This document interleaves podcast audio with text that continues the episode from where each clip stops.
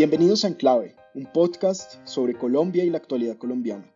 Hoy estamos con ustedes, como siempre, Paula Costa, Luis Guillermo Vélez, Juan Carlos Restrepo, Andrés Caro y nuestro productor Juan Arturo González. Recuerden que nos pueden escribir a podcastenclave.gmail.com y visitar nuestra página web www.enclavepodcast.com. Bienvenidos.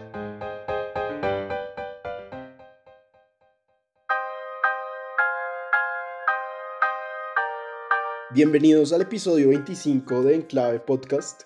Hoy vamos a hablar de lo que está pasando en Estados Unidos después de que el 6 de enero un grupo de manifestantes que pertenecen al grupo político del presidente Donald Trump entrara de forma violenta al Capitolio mientras senadores y representantes a la Cámara certificaban los resultados del conteo de votos del colegio electoral que le dio la victoria de forma oficial al presidente electo Joe Biden. Pero antes, Paula, quisiera que habláramos de lo que está pasando con el COVID, que está, estamos de nuevo con un nuevo pico. El 8 de enero llegamos a un número de contagios sin precedentes. 18.221 personas tuvieron COVID ese día. El 13 de enero fueron 15.898. Y estos dos números son muy altos y comparativamente con el pico anterior, eh, que el récord era de 13.056 contagios reportados el 19 de agosto, pues es un número mayor que el que tuvimos hace cinco meses. ¿Cómo vio estos números, Paula? Y le pregunto por qué si bien los contagios aumentan, las muertes no parecen aumentar al mismo ritmo. De acuerdo, no, pues digamos que es un poco de esperarse después de, de toda la actividad social y de la actividad familiar que viene junto con las fiestas de, de diciembre. Y, digamos, en ese momento las medidas no, no fueron tan restrictivas por muchas razones. Eh, y lo que tenemos es que 10 días después de todos esos encuentros familiares, pues se produce un nuevo pico, como ha sucedido en otras partes del mundo, como sucedió en Europa después de una cantidad, digamos, de actividad social relacionada más con el verano que con otra cosa. Y lo que estamos viendo, pues son nuevamente medidas para poder mitigar esos picos en donde el número y el indicador que se observa acá es la ocupación de las UCIs. En el caso de Bogotá, esa ocupación ha logrado estar por encima del 90%, con lo cual la capacidad de respuesta del sistema de salud pues ya es mucho más pequeña eh, y ha hecho que las autoridades pues tomen medidas restrictivas, en particular durante los fines de semana y un poco más selectivas por localidad. Ahora, ¿qué está pasando? Los números están empezando a reaccionar.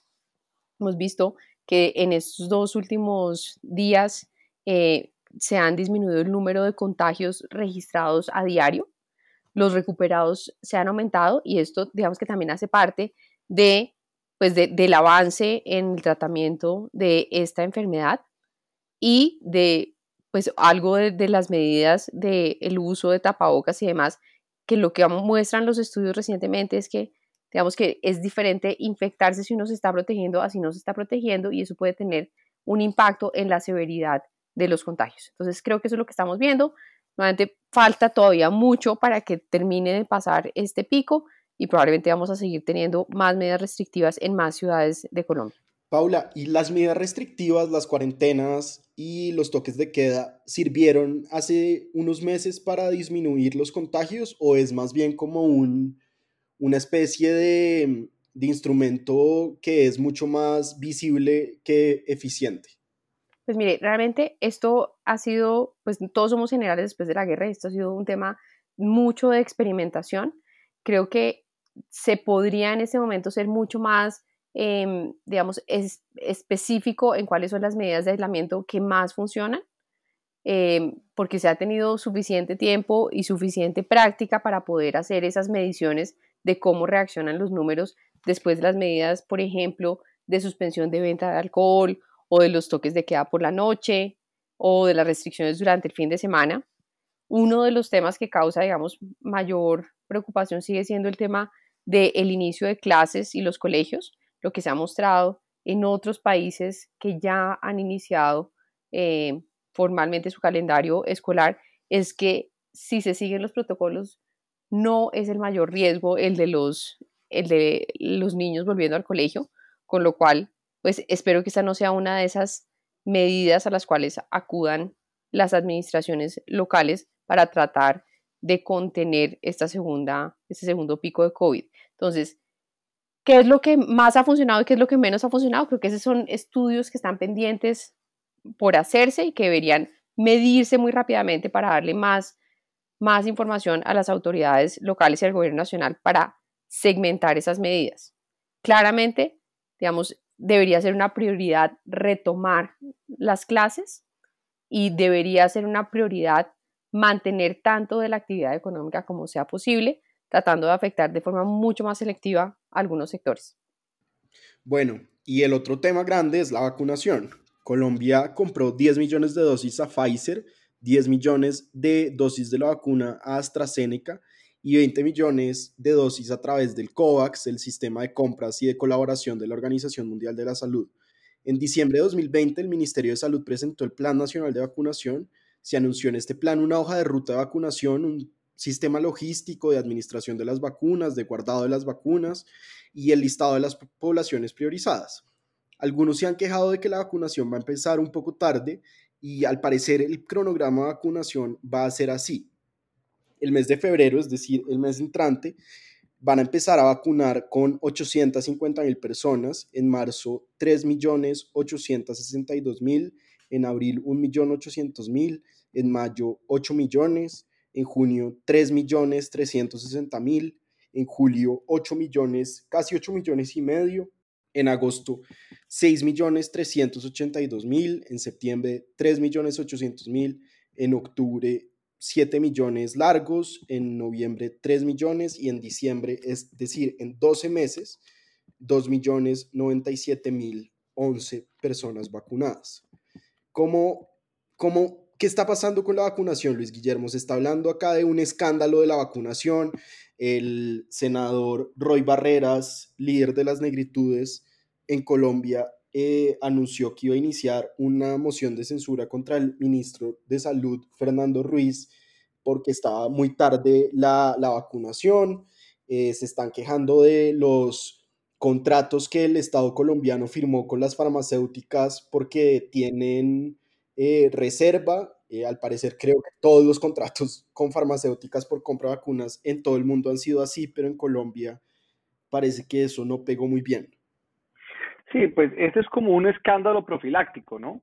Hagamos el escándalo eh, sin que haya pasado nada, eh, porque como va a pasar o creemos que va a pasar o normalmente pasa algo alrededor de este tipo de cosas, entonces hagamos el escándalo de una vez, pero en realidad no ha pasado nada. A mí me parece sinceramente que los que han mandado derechos de petición y todo esto, viendo los contratos y, y todo, eh, y además comparando los precios de la vacuna que en Colombia, siempre asumiendo que la, la, vacuna en Colombia va a valer más que la que se compra, qué sé yo, en el Ecuador, en México, en Canadá, eh, pues es un, es un poco ridículo. Lo, lo, que hay claramente es, y aparentemente, es un... Em, es un memorando de entendimiento entre la República de Colombia y las farmacéuticas, no sé hasta qué punto ya haya contratos eh, firmados, eh, pero sí hay eh, unos compromisos de suministro de estas vacunas, vacunas que hay que ser muy claros, no están todavía fabricadas, no hay inventarios para venta a países como Colombia de estas vacunas.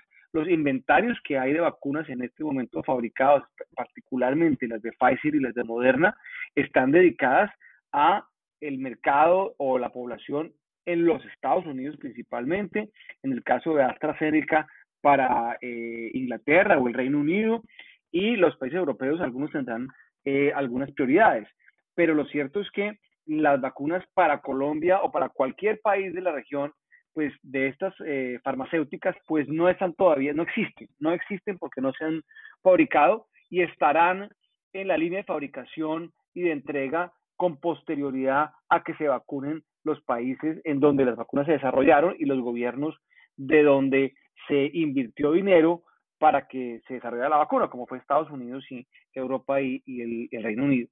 Eh, vale la pena recordar, Luis Guillermo, eh, respecto a lo que usted dice, que una de las cosas más interesantes es que hubo gobiernos, como los gobiernos de la Unión Europea y el de Estados Unidos, que hicieron una carta, un cheque en blanco a las farmacéuticas y les dijeron, así, es, no salga la vacuna, nosotros les vamos a pagar esta plata, millones y millones de dólares. Y hay países de América Latina que ya empezaron vacunación también, ¿no? Ya empezó México y Argentina. Sí, pero las vacunaciones, tengo entendido que las vacunaciones que se han dado eh, en algunos países, no sé el caso de México, son con la vacuna china. Creo que hubo vacunaciones en Brasil con la vacuna china y esa vacuna, todo parece indicar que tiene una efectividad mucho menor que la vacuna que tiene Moderna y Pfizer, que tiene una tecnología diferente. Entonces, sí parece que hay vacunaciones en algunos de estos países, pero no con las vacunas de, Pfizer eh, y de Moderna. No sé el caso de México, probablemente sí, pero, pero digamos que lo importante para resaltar acá es que estamos de segundos en la fila.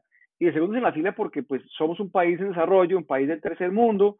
Eh, obviamente no eh, giramos de antemano el cheque en blanco que está diciendo Andrés y la prioridad de la fabricación de la vacuna se va a ir para los Estados Unidos en el caso de Moderna y Pfizer. Estados Unidos es un país de más de 300 millones de habitantes y realmente no han podido desplegar la vacunación a la velocidad que se había pensado. Eh, en este momento, pues no llega ni siquiera a los 10 eh, millones de, de, vacunados, tal vez 20 millones de vacunados. No tengo la cifra exacta, pero es una porción bastante pequeña de la población y se está haciendo solamente eh, en un orden, digamos, muy específico. Primero el personal médico y ya en algunos estados están vacunando a los mayores de 65 años, o sea, la gente de, de, de mayoría de edad. Es, por ejemplo, el caso del estado de la Florida. Y todavía falta por lo menos eh, un mes o un mes y medio para que se empiece a vacunar al resto de la población, empezando por aquellos que tienen comorbilidades, em, que son este tipo de patologías que pueden afectar eh, a la persona que ha sido infectada de COVID, la gente que tiene, por ejemplo, diabetes, que tiene asma, que tiene problemas cardíacos, y esos vendrán eh, eh, ahora después. Entonces, también en estos países, los países en donde ya se empezó la vacunación, pues de todas maneras hay un rezago importante y eso lo que quiere decir es que en Colombia de pronto esos cronogramas que ha planteado el ministerio son bastante optimistas. Eh, y no vamos a ver unas vacunaciones masivas sino hasta mediados del año, me parece a mí. Tal vez, tal vez hay una, digamos, la, la OMS, digamos, ha puesto un poco esto en perspectiva. Dice, olvídense de que este año vamos a lograr la inmunidad de rebaño. Este es un tema que toma tiempo y la logística de algunas de estas vacunas con los temas de los grados a los cuales tienen que estar, que tienen que estar unos eh, congeladores absolutamente especiales en donde hay muy pocas horas, una vez salen las vacunas del congelador para aplicarlas, pues genera dos cosas. Una, que sea mucho más difícil eh, y dos, que haya pérdida de vacunas. Entonces, vienen paquetes de 15 mil o 20 mil vacunas, los abren y tienen dos horas para aplicar esas vacunas. Entonces, tiene que haber una logística muy especializada para que realmente no se pierdan estas dosis. Tal vez lo otro interesante que dice, em, digamos, en sus últimas declaraciones la OMS es que, eh, pues que pese a que hay 40 países que ya empezaron a vacunar a la población, para que todo el mundo esté protegido, realmente la vacunación tiene que ser global, ¿no? Y eso es parte de lo que vimos en el desarrollo de la pandemia. Un tema que empezó en una provincia de China en un par de meses era un problema de todo el mundo. Y por eso mismo los temas de vacunación, así por países empiecen a tener cifras importantes, el país que ha avanzado de forma más importante en este momento es Israel y el otro que le sigue es Nueva Zelanda, que espera a finales de febrero tener a toda la población vacunada, a toda la población, digamos, que han definido como objetivo vacunada. Ellos van terminando, nosotros vamos empezando, pero esto no genera, digamos, un, un fin de la pandemia hasta que no haya niveles importantes de vacunación en todos los países del mundo. Pero Nueva Zelanda es del tamaño de una localidad de Bogotá. Sí, no, Nueva Zelanda es igual, pero no le quita mérito, ¿no? De todas maneras, aquí hay dos dinámicas que, que corren en paralelo. Uno es la dinámica de expansión y de contagio del, del, virus y de la pandemia, que está imparable. Hoy en día en, en Bogotá y en Colombia eh, cerca del 65% de las personas que se hacen pruebas resultan positivas. Ya estamos llegando a límites eh, que hemos hablado varias veces eh, en los que las unidades de cuidados intensivos ya están copadas, ya no hay manera de conseguir muchas veces una unidad, una UCI para, para un paciente que, que requiera un, un, respirador y los médicos están en la, en la difícil disyuntiva de tener que escoger a qué pacientes priorizan. Esa es una, una dinámica que es una realidad que está marcada eh, administrativamente por las restricciones que estamos viviendo hoy en día en Colombia y que estamos encerrados como en la primera época de la pandemia, solo que mucho peor, porque en la primera época nos encerraron cuando había casi ningún muerto. Hoy en día estamos encerrados con, con mucho más miedo porque estamos viendo que el sistema de salud se copó y que mucha gente está eh, contagiada. Esa es una dinámica. Y al otro lado está la, la, otra dinámica, que es la dinámica de la cadena logística, de la consecución y aplicación de las vacunas, que es una, cadena, una dinámica que definitivamente va mucho más lenta y alcanza uno a dudar si vaya a llegar a tiempo, por lo menos en el caso colombiano y en el caso de ciertos grupos eh, más vulnerables. Es decir, yo anticipo que eh, al, al, paso y de la manera que nuestros gobiernos eh, hacen las cosas, eh, vamos a tener esa vacuna un poquito muy tarde. Y, y, eso es altamente preocupante porque no hay una coordinación y no hay una, una, una armonía, llamémoslo, entre esas dos dinámicas. Los países se definen y se diferencian básicamente en la capacidad de ejecución que tienen sus gobiernos y sus estados. Países como Israel, países como los países nórdicos, eh, incluso algunos de Europa han quedado cortos en ese sentido, eh, se caracterizan por ser muy eficientes en la aplicación de, medidas. Aquí en Colombia, si nos echamos 50 años construyendo un túnel, eh, pues calculen cómo puede ser un poquito esa dinámica de vacunar a toda la población cuando... cuando... Pero en Colombia en, Colombia los planes de vacunación masiva que se han dado han sido exitosos en el pasado. O sea, es que esto tampoco es tan, digamos, la logística tampoco es tan novedosa, eh, salvo el tema este de, de, cadenas de frío muy, profundas que existen en Colombia, no en todas partes del país, pero en las ciudades principales hay cadenas de frío suficientes para las vacunas de Moderna y de Pfizer. El país ha desplegado campañas de vacunación muy exitosas muy rápido recientemente la vacuna de, del, papiloma humano y anteriormente pues las las campañas que se dieron en el pasado de toda clase pues de, de, de enfermedades eh, infecciosas. Entonces, tampoco es que estemos frente a algo absolutamente eh, novedoso. El sistema de salud colombiano es un sistema que es pues mucho mejor que el de, el de la mayoría de los países de la región con más eh, cobertura y extensión. Entonces, tampoco debería ser tan complicado el tema de la vacunación. Creo que el gran problema ahora más que el despliegue de la vacuna, es que no las entreguen. Y eso sí se va a demorar un tiempo porque no existen todavía, no han sido manufacturadas. Hay otro tema, Luis Guillermo y Juan Carlos, que tiene que ver con la parte cultural de la vacunación, ¿no? Que es, digamos, esas campañas de motivar a la gente a vacunarse cuando llegue la vacuna, además, no han empezado y ya estaríamos en momento de hacerlo. Nuevamente, el DANE empezó a preguntar hace unos meses si la gente estaría dispuesta a ponerse la vacuna si fuera gratis y estuviera disponible y cerca del 50% de la población dice que no estaría dispuesta a recibir la vacunación. El programa de vacunación de Colombia, que es un programa muy bueno en lo pediátrico, es un programa básicamente inexistente para los grupos de adultos. La gente adulta no está acostumbrada a vacunarse ni tiene eso, digamos, dentro del chip. Entonces, creo que ese tema cultural, aparte de los retos logísticos que existen, imagínese usted abrir una, una caja de estas vacunas para llevar vacunas, no sé, al Guaviare o a Chocó, eh, pues puede que no funcione. Y en ese sentido, el tema de la vacuna china puede ser una muy buena alternativa porque si bien es menor su efectividad, su manejo es mucho más sencillo. Y para zonas rurales, por ejemplo en Colombia, pueden funcionar infinitamente mejor en donde sí existe la logística, en donde sí existe esa capacidad dada por el, por el programa ampliado de inmunización, por el PAI.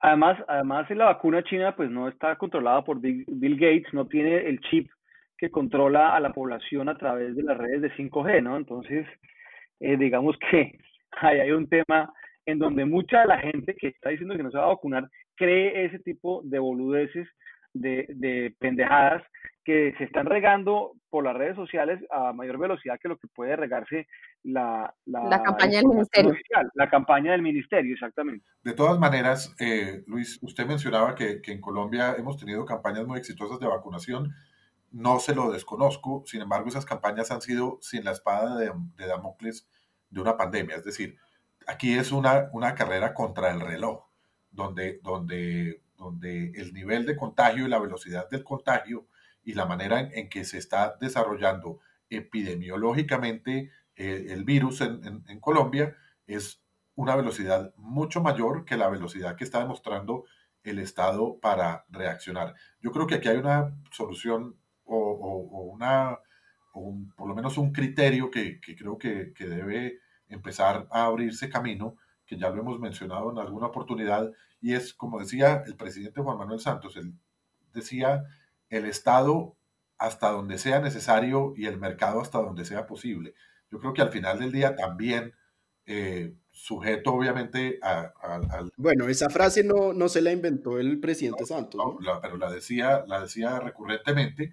Eh, eh, creo que es muy, muy importante que aquí se abra el espacio a la iniciativa privada también, es decir, que las personas que tengan la capacidad eh, económica y, la capacidad de acceso, de tener acceso a las vacunas, puedan hacerlos, puedan hacerlo de manera privada, pagando directamente todos los costos que tienen que ver con eso, liberando al Estado de una carga de vacunarnos a todos. Eso es una, eso es una posibilidad que se está y creo que se va a abrir camino. Eh, sin embargo. Juan Carlos, ¿y esa, esa opción existe en algún otro país? Porque pareciera que la logística de esa cantidad de vacunas implica compras tan grandes y manejos tan grandes que pareciera que solo el Estado puede manejar eso, que no, pues no, que una EPS no podría hacer eso, ¿no? Esa fue un poco la dinámica que, que, vivimos con las pruebas del COVID. Acuérdense que al principio el, el, el, issue no era tener la vacuna porque ni siquiera soñábamos con una, sino era tener acceso a las pruebas de COVID y al principio hubo una especie de, de, control muy, muy estricto por parte del INVIMA y todo lo demás. Cuando ya las pruebas de COVID llegaron a todos los laboratorios privados y a los centros médicos privados y demás, ya hoy en día es un tema que está completamente eh, aplicado en todos los sectores y niveles de la sociedad.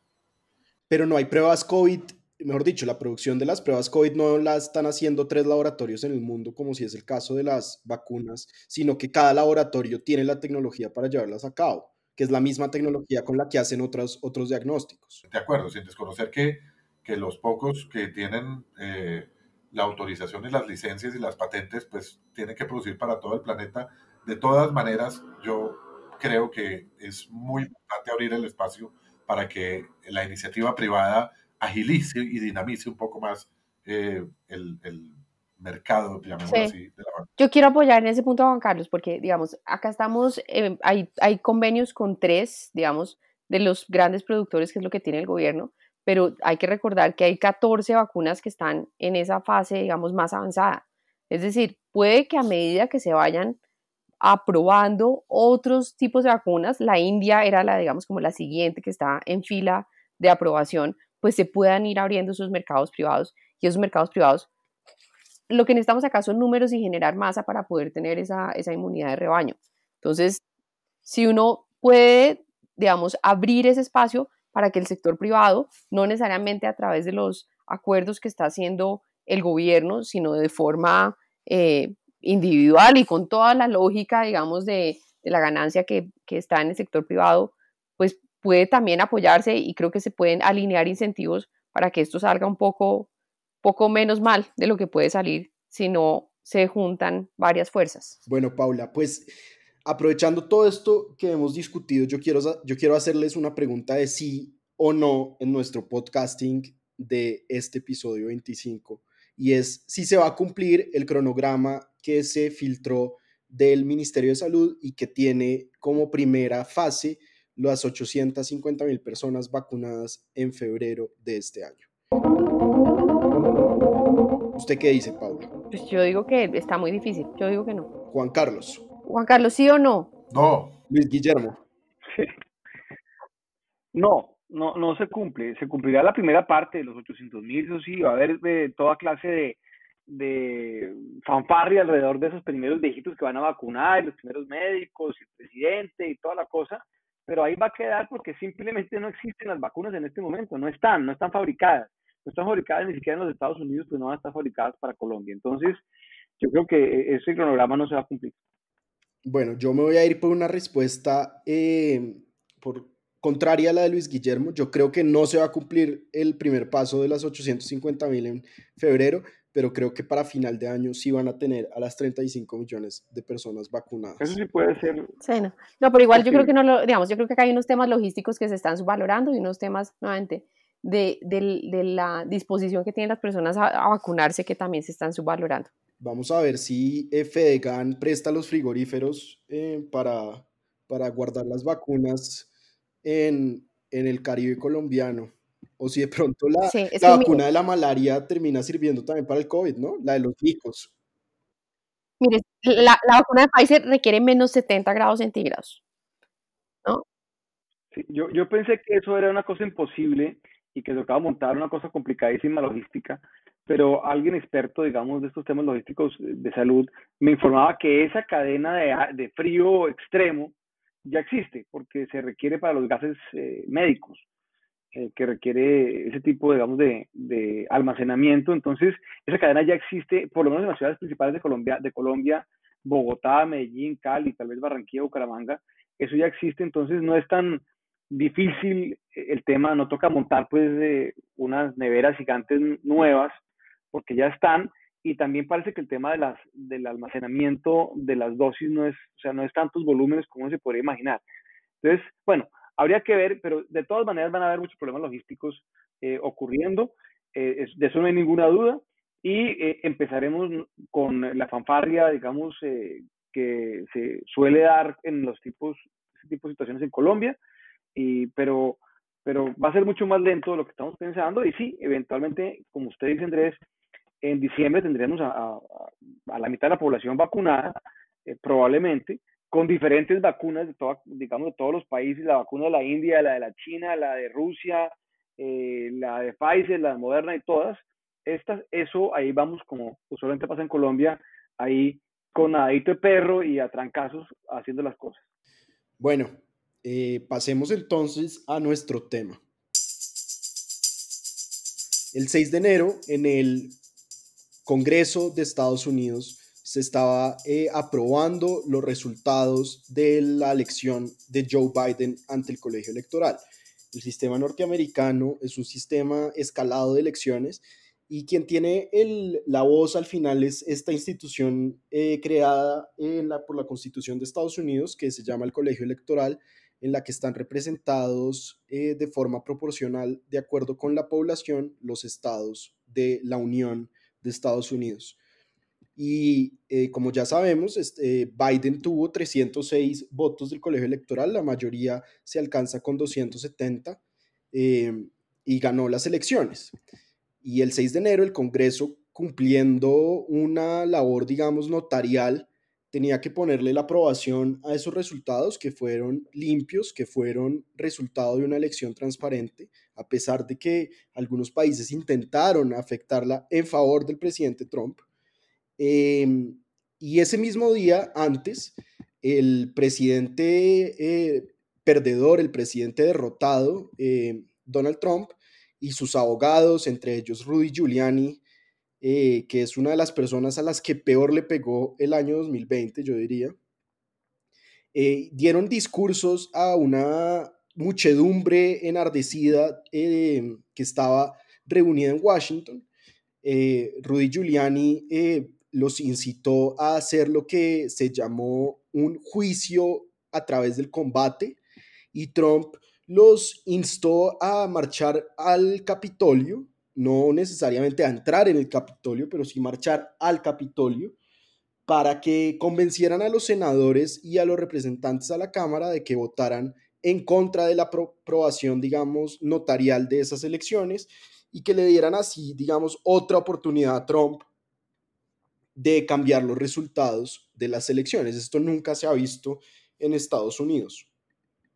Pues esta muchedumbre entró al Parlamento, eh, tuvieron que evacuar a los representantes de la Cámara, a los senadores, al presidente del Senado, que es el vicepresidente de Estados Unidos, en este caso Mike Pence, quien era uno de los candidatos en esa elección em, que, que perdió Trump y que perdió él mismo y estas personas al parecer vencieron las eh, pocas barreras que había en el Capitolio de Estados Unidos y, e ingresaron a las cámaras, se tomaron fotos, grabaron videos, destruyeron cosas y cinco personas, entre ellos algunos manifestantes y algún policía de, de los que protegen el Parlamento de Estados Unidos, resultaron muertas.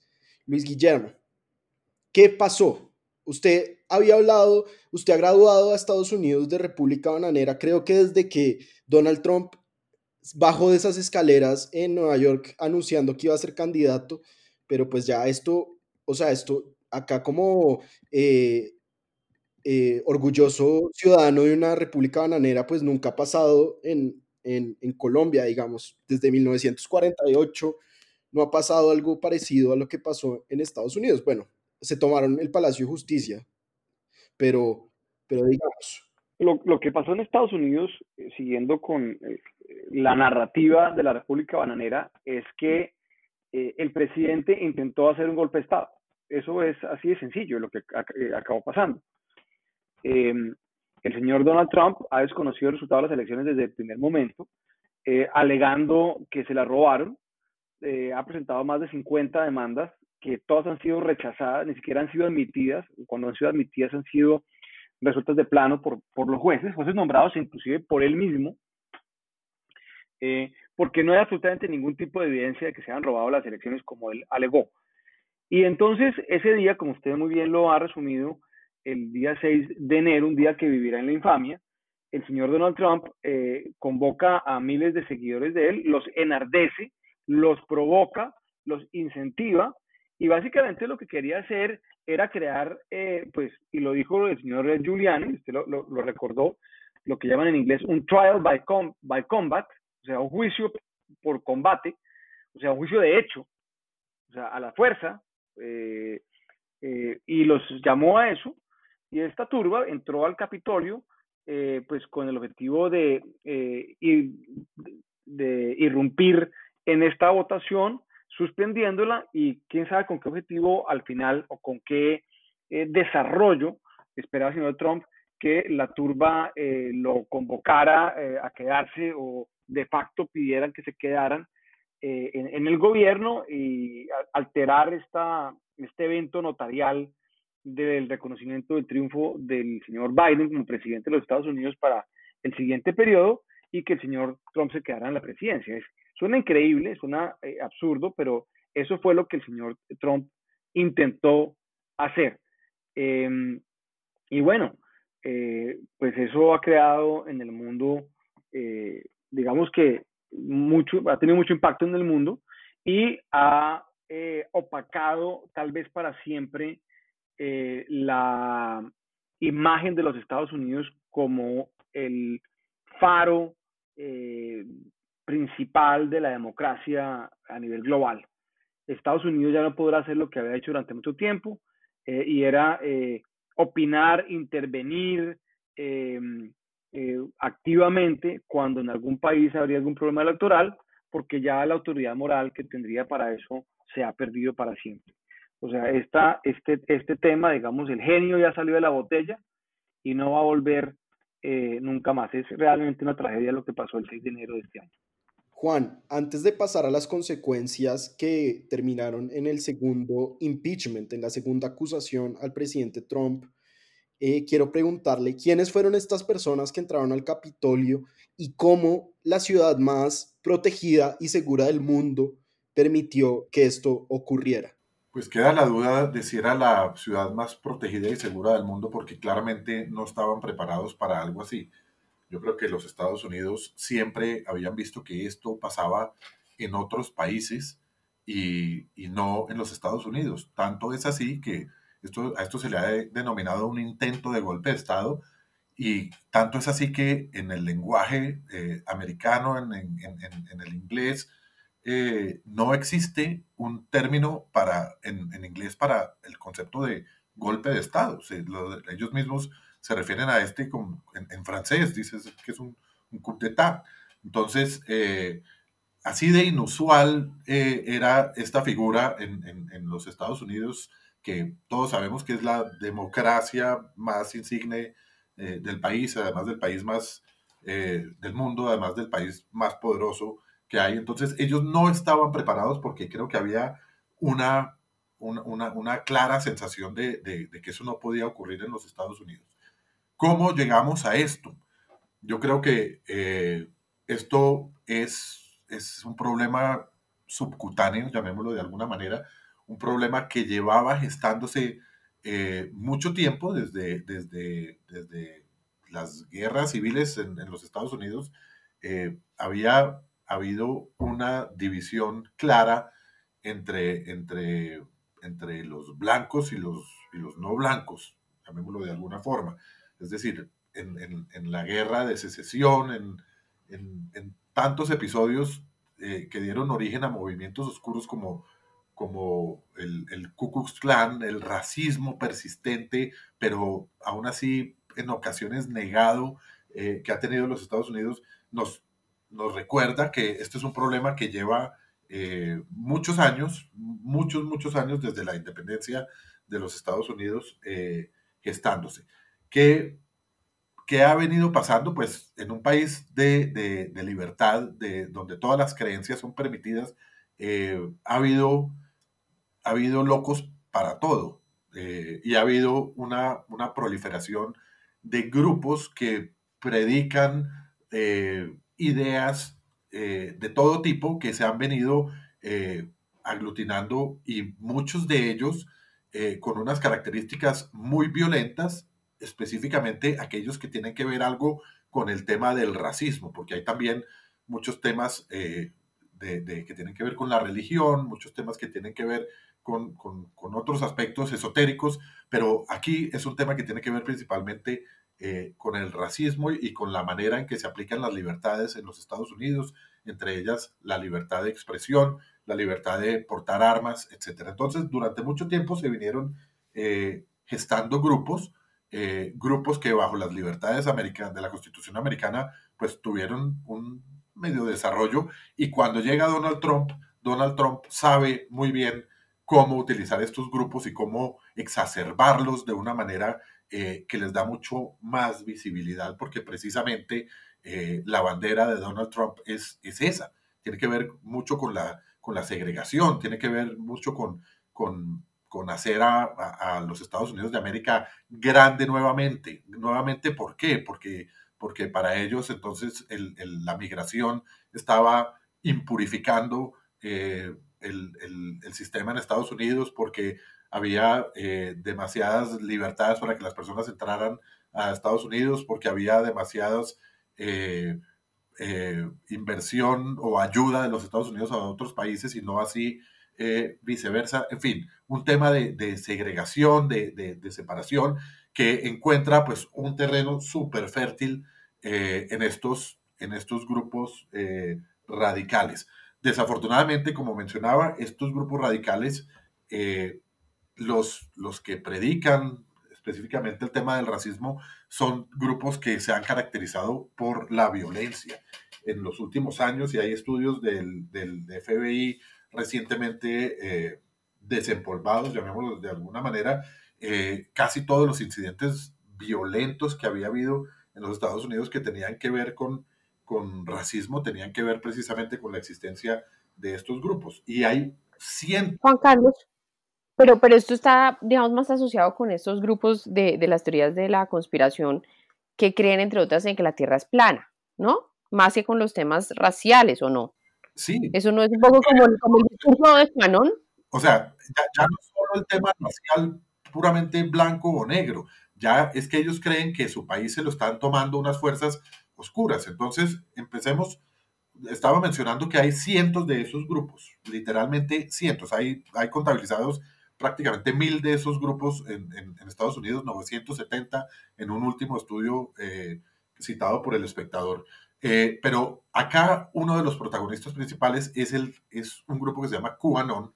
QAnon es, es un grupo o un movimiento organizado bajo un personaje anónimo, que es el señor Q, que dice ser eh, una persona de altísimo nivel que prestó sus servicios, que presta sus servicios eh, en el gobierno de los Estados Unidos, que tiene unos seguidores y personajes que un poco lo legitiman como, Michael Flynn, que es eh, asesor de seguridad nacional o fue asesor de seguridad nacional, eh, y como otros personajes de, ese nivel. Y este grupo de QAnon dice que ellos están defendiendo al país un poco de lo que llaman el Estado profundo, que son una serie de, teorías de la conspiración acumuladas, aquellas que dicen eh, que, por ejemplo, y, fue muy relevante en las elecciones, que, por ejemplo, había una conspiración para que a través de la votación electrónica eh, se implementara el fraude que le iba a dar eh, la, la victoria a Joe Biden. Por otro lado, estos mismos movimientos han, han sido los que han dicho que, por ejemplo, eh, han, generado incidentes violentos, como, como, como un incidente que hace, que uno, hace unos años donde, donde un personaje entró a una pizzería eh, disparando porque le habían dicho que en los sótanos de esa pizzería había un, tema de, tráfico de niños. En fin, ha habido una, una cantidad de, de teorías muy locas eh, difundidas a través de la Internet que no han caído en oídos sordos porque se, dice que estos grupos pueden tener ya millones, literalmente millones de, adherentes y de fanáticos. Dentro de esos, pues obviamente habrá matices entre unos más radicales y otros menos radicales.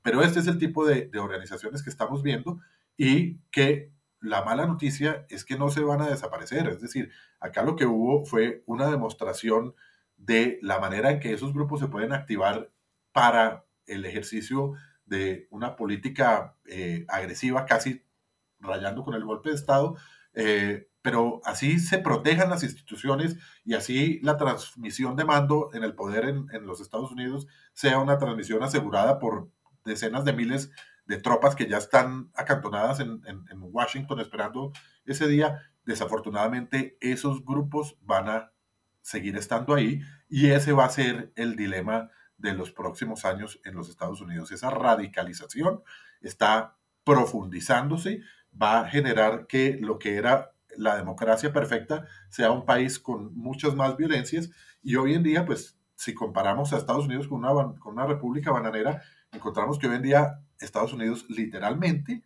tiene grupos paramilitares, literalmente tiene eventos comparables con la toma del Palacio de Justicia, literalmente tiene caudillos asimilables a Maduro que están dispuestos a desconocer resultados electorales y las reglas de la democracia o permitir la toma violenta de las instituciones. En fin, cuando, cuando este tipo de cosas se dan dentro de un país, se llaman fascismo, cuando se dan por fuera del país, se llama imperialismo. Y Estados Unidos está conociendo esto porque desafortunadamente eh, o afortunadamente para ellos, hasta ahora nunca habían tenido eventos similares, salvo un par de, eventos que están documentados en la historia. Bueno, y pues las reacciones, hubo, digámoslo, dos clases de reacciones, las reacciones institucionales y las reacciones no institucionales o privadas, digamos. Hablemos un poco de las reacciones institucionales. Esa misma noche, el Congreso de Estados Unidos volvió a reunirse cuando ya eh, a los manifestantes, a estos... Eh, eh, a estas personas insurrectas las habían expulsado sin mayores arrestos del Capitolio y el, tanto la Cámara de Representantes como el Senado votaron para firmar la victoria de Joe Biden. Inmediatamente después, la líder de los demócratas en la Cámara de Representantes, la llamada Speaker de la Cámara de Representantes, Nancy Pelosi, anunció que se iba a reabrir que se iba a abrir un nuevo proceso de impeachment contra el presidente Trump.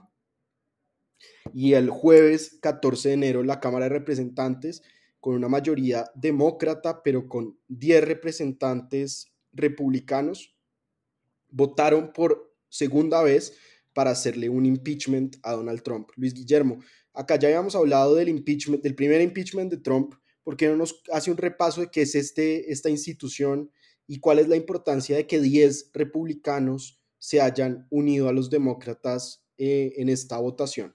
Vale la pena mencionar que antes del impeachment tuvo una conminación al vicepresidente Mike Pence como cabeza o subcabeza del Ejecutivo para que con el gabinete invocara la, la, enmienda 25 de la Constitución que le permitía, sin un juicio de impeachment, eh, un poco retirar del mando al presidente Trump. Se negó Pence a eso y quedó la alternativa del impeachment.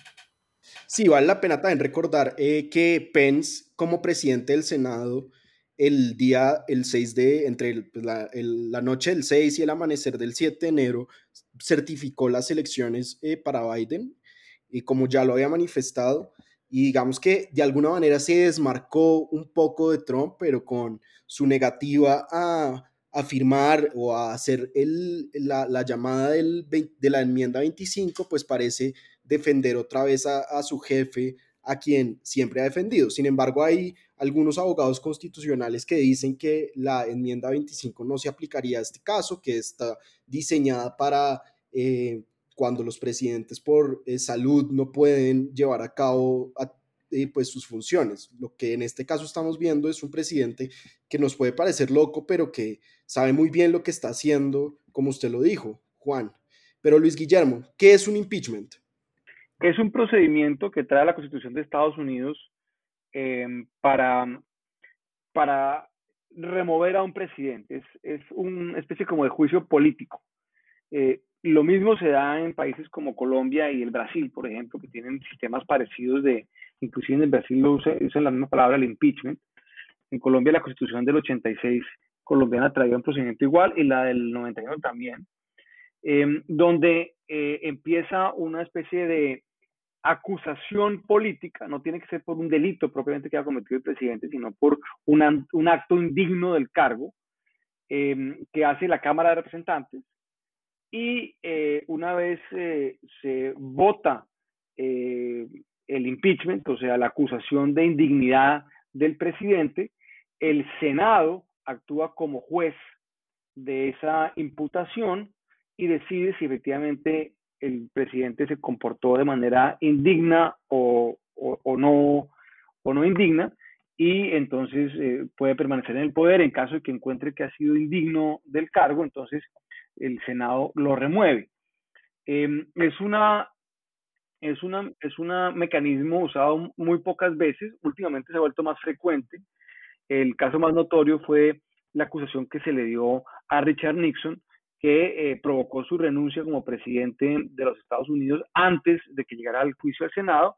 Después eh, ocurrió con el señor Clinton y, ocurrió con el señor eh, Trump hace unos meses, tal vez el año pasado, cuando se le acusó de haber em, utilizado el, el, cargo para inventarle una, una o para perseguir a sus opositores políticos a través de un de un Estado extranjero, en este caso Ucrania. Em, entonces, pues, esta nueva votación del impeachment que se dio el día de ayer eh, por parte del Partido Demócrata eh, completo y de una parte, como usted lo nota, importante de republicanos, es el segundo impeachment del señor Trump. Eso sí nunca había ocurrido en la historia. Y eh, vendría ahora el juicio en el Senado. Y la gran pregunta es qué hubiera pasado, qué pasaría cuando ese impeachment llegue al Senado. Eh, en la última ocasión solamente un senador votó, republicano votó en contra del señor Trump. Los demás senadores, que son la mayoría en el Congreso, en el, en el Senado, votaron a favor del presidente Trump. Esa persona fue el señor Mitt Romney, eh, ex candidato eh, presidencial del Partido Republicano. Y la pregunta es qué pasaría ahora si llegase este impeachment nuevo al Senado, si lo votarían o no lo votarían. Pues no sabremos, por, lo menos por el momento, porque ah, le queda básicamente una semana al señor eh, Trump en la presidencia, ya están inclusive los camiones de trasteo en la Casa Blanca llevándose las cosas, la Casa Blanca, él tiene que irse el 20 de enero y entonces veremos a ver si va a haber juicio en el Senado o no. Viene una pregunta constitucional, eh, un poco esas leguleyas que nos gustan en Colombia, de si se, si se puede hacer un, un juicio de un presidente que ya no está en el cargo. Algunos dicen que no, otros dicen que sí. Em, también el tema de la agenda legislativa de los primeros 100 días de Joe Biden se puede ver interrumpida por este juicio. Y la pregunta final es que si tienen los votos o no los tienen. Y sí hay un número importante de senadores que están pues eh, bastante molestos con lo que ocurrió con este intento de golpe de Estado y estarían dispuestos a votar en contra del presidente Trump. Porque en el fondo también lo que hay acá es eh, el futuro del Partido Republicano y la influencia del señor Trump en los años por venir en las próximas elecciones y en la agenda y la ideología del partido. El señor Trump, recordemos, pues sacó setenta y pico millones de votos, eh, tiene unos seguidores, eh, no solamente estos loquetos de Quanon y todos estos, que son millones, sin duda alguna, sino muchísima gente. Em, entonces, pues, eh, seguirá siendo, por lo menos si no hay impeachment y si no hay una sanción más grande, una figura muy importante en ese partido. Bueno, Paula, y la otra reacción interesante fue la del presidente Trump, que eh, primero guardó silencio durante horas mientras estas personas se tomaban el Capitolio amenazando a su vicepresidente y a todos los eh, congresistas de Estados Unidos, y luego sacó un video pregrabado en el que dijo que amaba, que los quería mucho a los manifestantes, pero que se tenían que ir eh, a sus casas, que y después un poco más contrito, luego de renuncias en su gabinete, luego de eh, que líderes republicanos y de que el presidente electo Biden pues llamaran la atención y que se anunciara este nuevo impeachment, sacó otro video en el que por fin aceptó que había perdido las elecciones, pues de tácitamente habló de la transferencia del poder a la siguiente administración y también eh, instó a su movimiento, lo llamo así, nuestro movimiento, a que no em, se manifestara violentamente pues la semana entrante, porque se hablaba de amenazas contra la vida y contra, pues digamos, la seguridad de las personas que van a estar, que van a estar en la asunción del poder de Joe Biden.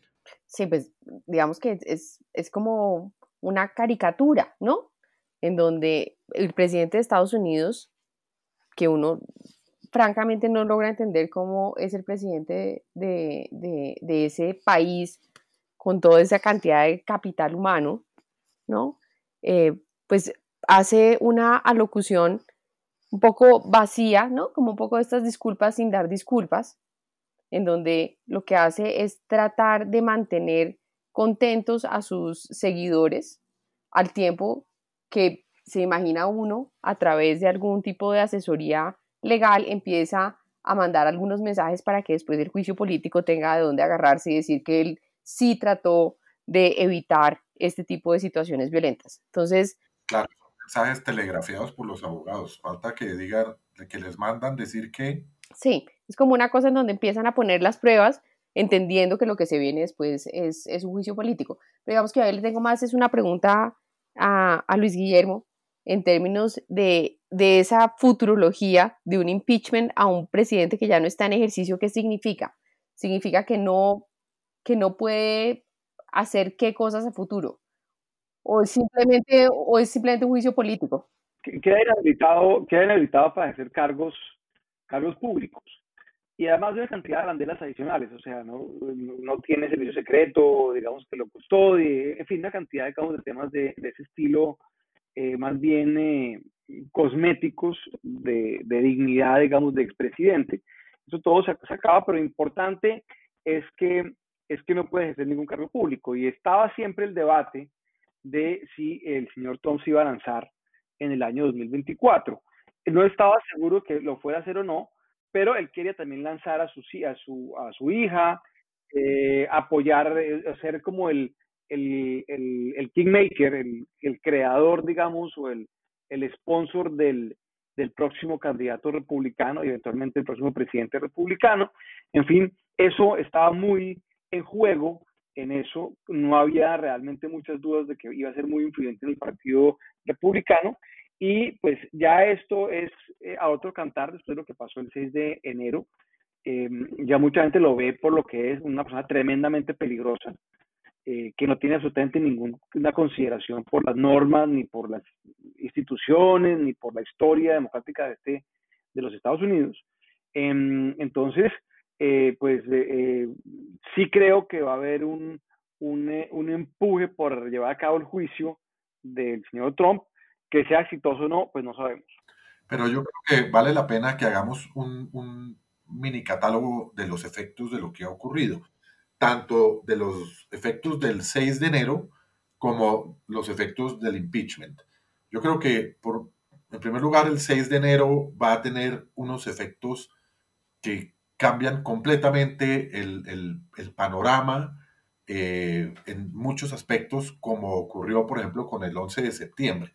El 11 de septiembre cambió para siempre eh, la seguridad, no solo en los Estados Unidos, sino a nivel mundial. La geopolítica, la seguridad de las guerras, de las intervenciones, cambió por completo el 11 de septiembre. Yo creo que aquí el primero, el, 6 de, enero también va a tener unos impactos súper profundos, eh, tanto en la forma de hacer política como en la forma eh, de que se llevan a cabo las, las comunicaciones, tanto en, lo público, en las campañas eh, políticas, como en las comunicaciones desde el punto de vista tecnológico. No hemos hablado del tema y el gran dilema que es el hecho de que Twitter, Facebook, Instagram, eh, YouTube, todas estas empresas privadas, ellas, eh, se tomaron un poco la ley por sus manos y la aplicación de los principios eh, y, vetaron al, presidente de los Estados Unidos de esas redes sociales cuando las redes sociales hoy en día pues son un, un, elemento fundamental de la vida y mucho más de la vida de los políticos. Entonces ahí hubo un cambio y un rompimiento eh, que, va a tener unas repercusiones muy, muy profundas durante mucho tiempo. Entonces, eh, creo que también los Estados Unidos, como mencioné hace un poco, eh, va a tener que vivir de aquí en adelante con una especie de radicalización interna y la existencia ya formal, reconocida y ya donde, donde se quitaron la piel de oveja, unos grupos radicales que van a ser parte de, la existencia diaria de los Estados Unidos. Entonces, creo que, ahí hay una lista de efectos muy importantes. Y desde el punto de vista de los efectos del impeachment, prospere o no, yo creo que el Partido Republicano, eh, por lo menos, tenía sentimientos encontrados, agridulces. Por una parte, pues debía estar feliz y vivía feliz con los 74 millones de votos que el señor Trump arrastraba, pero también hay que entender que el señor Trump era una carga negativa en el Partido Republicano y muchos de ellos deben estar relativamente contentos de podérselos acudir y, que le va a abrir espacio a otros que vienen detrás. Yo creo que el hecho de que la votación en la Cámara para el impeachment eh, no haya sido exclusivamente una votación 100% demócrata como solía ocurrir, sino que se hayan adherido unos republicanos, pues da un poquito unas luces en relación con eso. Luis Guillermo, pero fueron muy pocos republicanos los que se unieron a la votación, ¿o no? Pues fueron 10 de cientos. Fueron, 10, de, de, ciento, casi 200, pues, que hay en la, Cámara, ciento y tantos. Em, entonces, pues fueron poquitos, es cierto, eh, pero ya senadores han anunciado, creo que por lo menos unos, unos eh, cuatro o cinco que votarían el, el, el impeachment pues ya el, juicio, ¿no? No son tan poquitos eh, momentos de tanta radicalidad, Luis, porque si fueran momentos normales, un día cualquiera, pues que se pase alguien de, de, bando, no pasa nada, pero en un momento de tanta no, y, hay unos votos ahí importantes, digamos, calificados, que, o sea, está la señora, Liz Cheney, que es la tercera, digamos, en la línea, digamos, de mando del Partido Republicano en la Cámara, que pues votó el impeachment, pero a quien, a quien ya han amenazado los, algunos republicanos de sacarla del partido. Claro, pero no, o sea, no, creo que sea posible. Y más importante aún, el señor Mitch McCollum, que es eh, el, el, el, presidente, digamos, del Senado, que es el número uno de los parlamentarios eh, republicanos, se ha negado a afirmar si votaría o no votaría el, el impeachment. Entonces, ahí ya eh, se ve que hay un movimiento que es que hubiera sido impensable hace unas semanas, eh, hace unos meses, eh, ahí que, que, quiere pues eh, sacar a, como ustedes dicen, al señor Trump del Partido Republicano. Yo creo que va a ser muy difícil porque pues los 75 millones de votos que sacó, no todos son de él, pero una parte muy importante sí, sí, es de él y hay millones de personas. Uno podría dar una cifra ahí al, al rompe o al aire, ahí un poco aventurada, pero pero de esos setenta y pico millones de personas, por lo menos 30 millones son fanáticos del señor Trump. Em, y además el señor Trump, es un tema que tal vez no logremos hablar eh, porque se nos acabó el tiempo, pero el señor Trump eh, es el que saca a la gente a votar. Eh, en lo que hizo antes, porque el mismo día en que ocurrió todo esto del Congreso, ocurrió otra noticia muy importante y es que los republicanos perdieron el control del Senado a través de la elección especial en Georgia, Em, y entonces eh, la perdieron porque no salieron a, votar los republicanos y sí se movilizó la votación, sobre todo afroamericana, eh, de una manera muy importante. Entonces, eh, yo creo que el señor Trump, en conclusión, va a, va, va a intentar seguir siendo una fuerza ahí. Hay una parte muy importante de ese partido que se moviliza por él y creo que los líderes republicanos puede que se vomiten con el señor Trump, pero no lo pueden ignorar. Sí, pero digamos, hay, un presente muy importante, es que esa disciplina de partido, ¿no? Que funciona también en Estados Unidos, pues está mostrando unas fracturas muy grandes dentro del Partido Republicano que terminará o fraccionando, como está pasando en este momento, o eh, pues generando eh, movimientos de de personas muy importantes entre partidos. ¿no? Como todos los demás cambios que estamos viendo en los Estados Unidos y no nos sorprendamos porque esto no termina aquí. Hoy es 14 de enero, faltan seis días para la transmisión de mando presidencial y yo creo que podemos esperar que de aquí a allá pasen muchas otras cosas independientemente de que ya eh, el Senado haya dicho que no va a revisar el impeachment sino más adelante, etcétera. Van a pasar eh, muchas cosas. Yo creo que si combinamos los dos temas que hemos tratado en el día de hoy, COVID, pandemia, encierro, cuarentena y lo que ha pasado en Estados Unidos, yo puedo decir desde mi punto de vista personal que no me he muerto del aburrimiento gracias al señor Donald Trump. Bueno, pues con eso pasemos al final de nuestro programa y a nuestras recomendaciones. Paula, ¿en qué anda esta semana y en qué va a andar la semana entrante, digamos? Bueno, pues estoy en una serie de Netflix que me ha encantado, que se llama 100, días para enamorarnos. Es una serie mexicana que al mejor estilo de las telenovelas, una temporada tiene 50 capítulos, con lo cual no hay forma de acabársela. Eh, eso es como un fin de semana. No, pues eso son como muchos fines de semana. Eh, pero, digamos, tiene un elenco maravilloso y además eh, hay muy buen material para echarle el ojo. Luis Guillermo. Bueno, yo recomiendo una serie francesa también de Netflix, eh, que es muy interesante, que es eh, Lupin. Lupin dirán los franceses, los que saben francés, o yo no sé hablar francés, pero me imagino que se pronunciará así. Pero, pero Restrepo sí, ahorita no está hablando. sí, el del coup d'etat. El, del coup d'etat, exactamente. Entonces, es, es una especie como de remake eh, modernizado eh, de Arsenio Lupin, que era, o Lupin, que era pues un eh, ladrón caballero. Entonces, pues es muy interesante porque es, pues, es, un personaje, digamos, afro, el que es el protagonista, y es en la Francia contemporánea, en fin, creo que es una serie muy, muy interesante, que vale la pena verla en, en Netflix. Juan Carlos. Yo me encontré un libro viejo eh, en, la biblioteca, en la finca, eh, que se llama El Poder Político en Colombia, escrito por Fernando Guillén Martínez y reeditado varias veces, eh, pero Fernando Guillén murió en 1975. Y este libro hace un análisis de los defectos estructurales de la política en Colombia, partiendo de, de sus orígenes y unos estudios casi que antropológicos del tema, eh, llegando a, la conclusión de que la mayoría de los defectos que tiene nuestra, nuestro sistema político vienen de la época eh, colonial, principalmente de instituciones como la encomienda, que promovía un poco el clientelismo y la corrupción.